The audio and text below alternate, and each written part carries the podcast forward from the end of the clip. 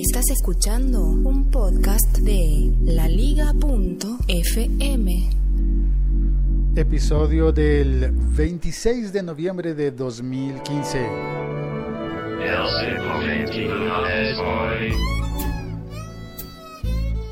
Uberización de la economía. Vi un artículo de BBC Mundo que hablaba sobre algo similar y a la vez vi un artículo sobre BlaBlaCar, así se llama la aplicación. Como no existe en mi país, pues tengo un poquito de dudas. Voy a pedirme un café, por favor.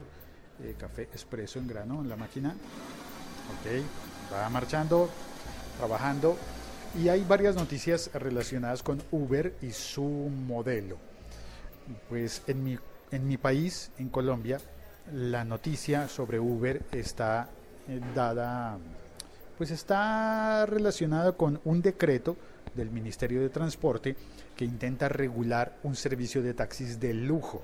Yo sé que para el resto del mundo eh, la palabra lujo será como, pero ¿por qué lujo? ¿Pero qué hablas de lujo? Si se supone que Uber es para obtener mejores precios en, en el transporte, mejores precios que los taxis. Bueno, en Colombia, en esencia, el Uber X costaría lo mismo que un taxi. Eh, sí, básicamente lo mismo.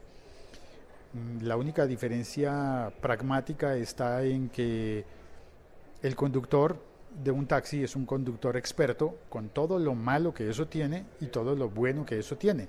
Lo malo es que el conductor está harto de su trabajo y tiene vicios, malas costumbres, de, uso de tráfico, de, tratamiento al cliente. Y, y, lo bueno es que sabe para dónde va. Conoce los caminos, conoce toda la ciudad, puede llevarte a donde tú quieras y tú necesites. Entonces hay un momento en el que tomas un Uber X y viene una persona que está comenzando y quiere quieres ir a un lugar de la ciudad que no conoces y esa persona tampoco y por ahí se pueden perder los dos. Ah, bueno, es que existe Waze como aplicación. Bueno, está bien, con Waze se puede. Y sin embargo, em, sin embargo, no es lo mismo, ¿no? Como que hay momentos en los que tú necesitas que un taxista te lleve a donde hay que ir y que sepa. Em, pero aparte, ay Dios, el café sigue derecho, no hay vasitos. ¿Qué pasa? ¿Será que están atascados? Sí, está atascado el vaso. Vamos a intentarlo de nuevo. Ok. A ver, intentémoslo de nuevo. Café expreso en grano por favor, revisa. se atascó de nuevo. Ah, mira, acaban de salir cuatro vasos. Mi café saldrá bien, pero saldrá en cuatro vasos y no en uno. Bueno, tuve que ayudarle con la mano, porque claro, al ser cuatro vasos no se desplazan igual que solamente uno. Es decir, que hay tres cafés que... Hola, buenos días. Hay tres cafés que alguien pidió y que no salieron. Uno de esos me lo apuntan a mí. Mm, bueno, entonces em, el decreto que ha salido en Colombia dice que, que se reglamenta el uso de, de, taxis de lujo, que son los Uber Black, y se pone, mira, las cosas que son curiosas en la vida. Se ha reglamentado entonces el, el uso del Uber Black, que es el, el servicio de, de lujo, y el Uber Black en Colombia se presta únicamente con vehículos blancos, porque había una legislación anterior que tenía unos vehículos destinados a uso en, servicios turísticos y esos vehículos son blancos. Entonces los Uber Black en Colombia son blancos. Y qué curioso, qué curioso, todos son blancos porque lo exige la ley, tienen una placa blanca, tienen el color blanco y hay muy pocos casos en los que por alguna situación que no conozco hay vehículos que son como grises, satinado, bueno, un color raro, pero la mayoría, eh, más del 98% son blancos. Y el decreto dice que se va a prestar el servicio de taxis con una, eh, deben constituirse eh, los prestadores de servicio en empresa de transportes, no de tecnología, sino de transporte, y que deben tener vehículos negros. Entonces hay una gran, eh, no sé, como opinión generalizada que cree que lo único que están intentando es cambiarle el color a los, a los eh, vehículos. y que eso es una medida en contra de Uber porque quieren que se conviertan en empresa de transporte y Uber insiste en que es empresa de tecnología y solo de tecnología. Su modelo económico es únicamente poner en contacto al que ofrece y al que demanda, la oferta y la demanda. Esa es su única pretensión y así están eh, diseñados.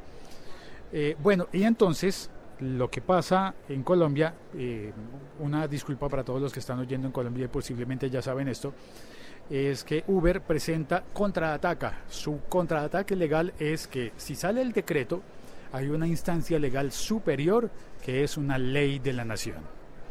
Así que Uber está respaldando una ley presentada por algunos congresistas en las que habla de un nuevo modelo de transporte en el que pues se favorece obviamente la, la actividad de Uber. Un nuevo modelo en el que se permitiría justamente poner en contacto la oferta y la demanda con aplicaciones tecnológicas. Y aquí es donde viene el artículo de BBC Mundo que dice, espérate, el título del artículo es Un Uber para casi todo. Es imparable el fenómeno de la economía uberizada, no, espérate, es imparable el fenómeno de la uberización de la economía. Y me llama muchísimo la atención. Ahora, lo que pasa en Colombia no se compara con lo que ha pasado en México, en donde el Uber ya es eh, legal y de uso. Podemos ver que los podcasters mexicanos están difundiendo su código de compartir eh, para compartir el servicio y obtener descuentos.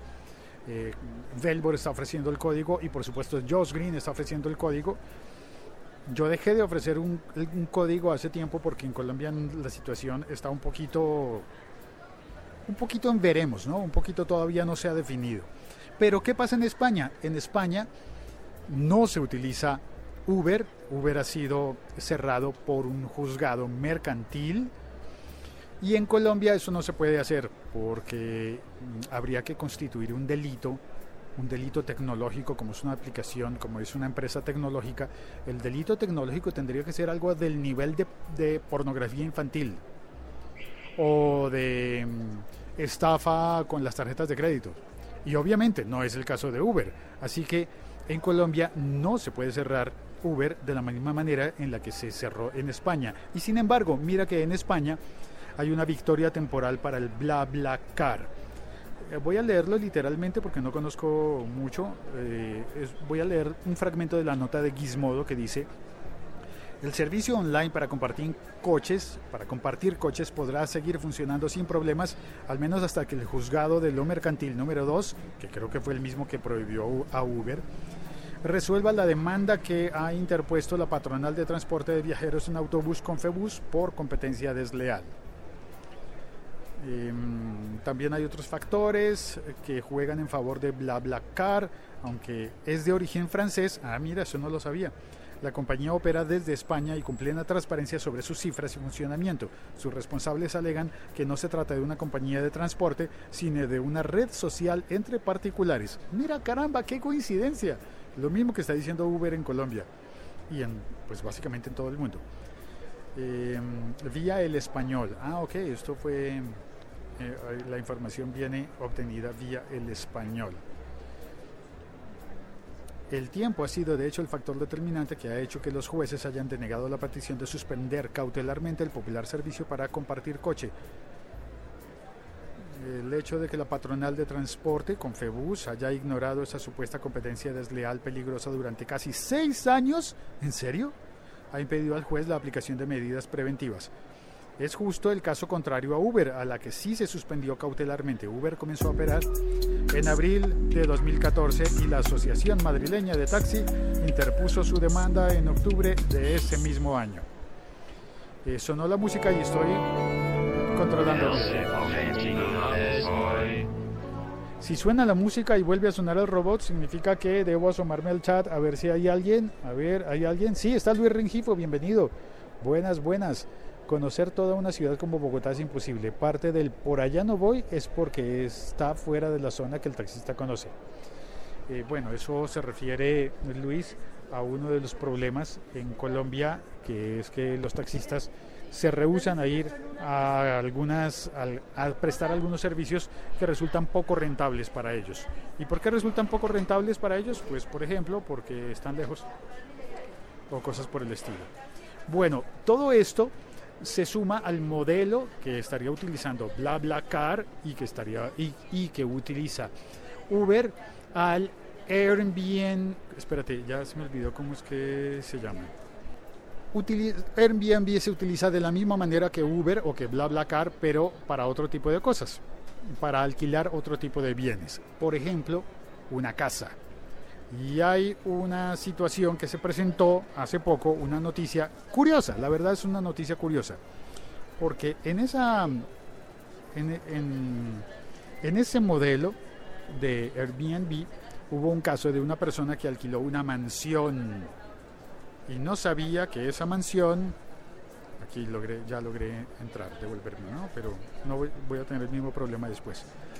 A ver, dice acá, arrendó su mansión por Airbnb pero no sabía que sería usada para una porno gay. En agosto pasado, Cristina Knapik, propietaria de una antigua y lujosa mansión construida en 1920 en la localidad de Ojai, California, bueno, debe ser Ojai, algo así, decidió arrendar su propiedad a través de Airbnb. Una supuesta usuaria llamada Tal acordó, el precio era 1.095 dólares por noche, bastante, ¿verdad? Em, y le dijo que Ana le dijo, la arrendataria le dijo que iba a ir por su cuñado y luego encontraron que era un engaño. Ana no existía y Treivas tampoco y era su cuñado. Treivas tampoco era su cuñado, sino era un actor, director, productor de porno gay, conocido como Michael Lucas, y que había arrendado la mansión con otro objetivo, firmar una porno gay. Y mira, así ocurrió allá. Eh, bueno, entonces uno de los peligros de esas plataformas es que puedes encontrar con sorpresas de ese tipo. Pero no solamente se utiliza el modelo y no solamente va a salir, eh, eh, no sé, afectado el sistema de, del, transporte, sino que hay más casos. Mira, según el artículo de la BBC, que me remito de nuevo a él, está el modelo de Uber, BlaBlaCar, esto lo, dije yo, y habla acá de, ah mira, mira, Andy Nelly de la, de la Universidad de Cambridge dice, la infraestructura digital y la inmensa cantidad de información han acentuado el cambio hacia una economía cada vez más orientada al cliente, al estilo Uber. Explica a la BBC Mundo Andy Neely, investigador especializado en servicios de la Universidad de Cambridge en el Reino Unido la gratificación del cliente en forma de comodidad y eficiencia se ha convertido en un elemento clave. El crecimiento de Uber es de por sí indicador del abrumador avance de esa tendencia. Eh, Uber lleva cinco años eh, de fundado y ya está funcionando en 350 ciudades del mundo, en 60 países y ha hecho 140 millones de viajes. Pero esto se lleva a, eh, a otros campos de la economía como Airbnb, que ya dijimos, para aviones también, para viajes, solicitar, mira, habla de un servicio eh, de medicina on demand. Esto en el sistema colombiano no funcionaría porque ya lo tenemos inventado y se llama medicina prepagada y hay unos servicios de atención de urgencias y de médico domiciliario que tú tienes cubiertos dentro de un plan que has pagado con tu seguridad social o bueno, adicional a tu seguridad social. Pero esta aplicación entonces mm, hablaría de solicitar la visita de un médico a domicilio y concretarla en un plazo de dos horas sin tener que desplazarse a un centro de salud. El doctor Abraham Ram, que se ha unido a la nueva compañía estadounidense, le explica a la BBC que el sistema aprovecha el tiempo libre que les queda a los médicos. Esto es nuevo. Aprovecha el tiempo libre que les queda a los médicos en medio de la lista de citas que tienen pautadas en hospitales y consultorios. Como quien dice, tienes un, en la universidad le decíamos un hueco entre clases. Tengo una clase a las 9 de la mañana y la siguiente es a las 4 de la tarde. ¿Qué hago en medio? Pues si un médico tiene algo de estos, pues se va a hacer a prestar em, servicio a atender pacientes a domicilio. Y hay otros, bueno, hay un montón de, de modelos en esto. Quedan preguntas en el aire. ¿Y la seguridad social? Y la gente que trabaja con estos modelos, cómo va a tener su pensión de jubilación, cómo tiene su servicio médico para, eh, para los eh, que viven en Estados Unidos, el seguro dental, que parece ser muy importante porque siempre lo mencionan en las películas, ¿no crees?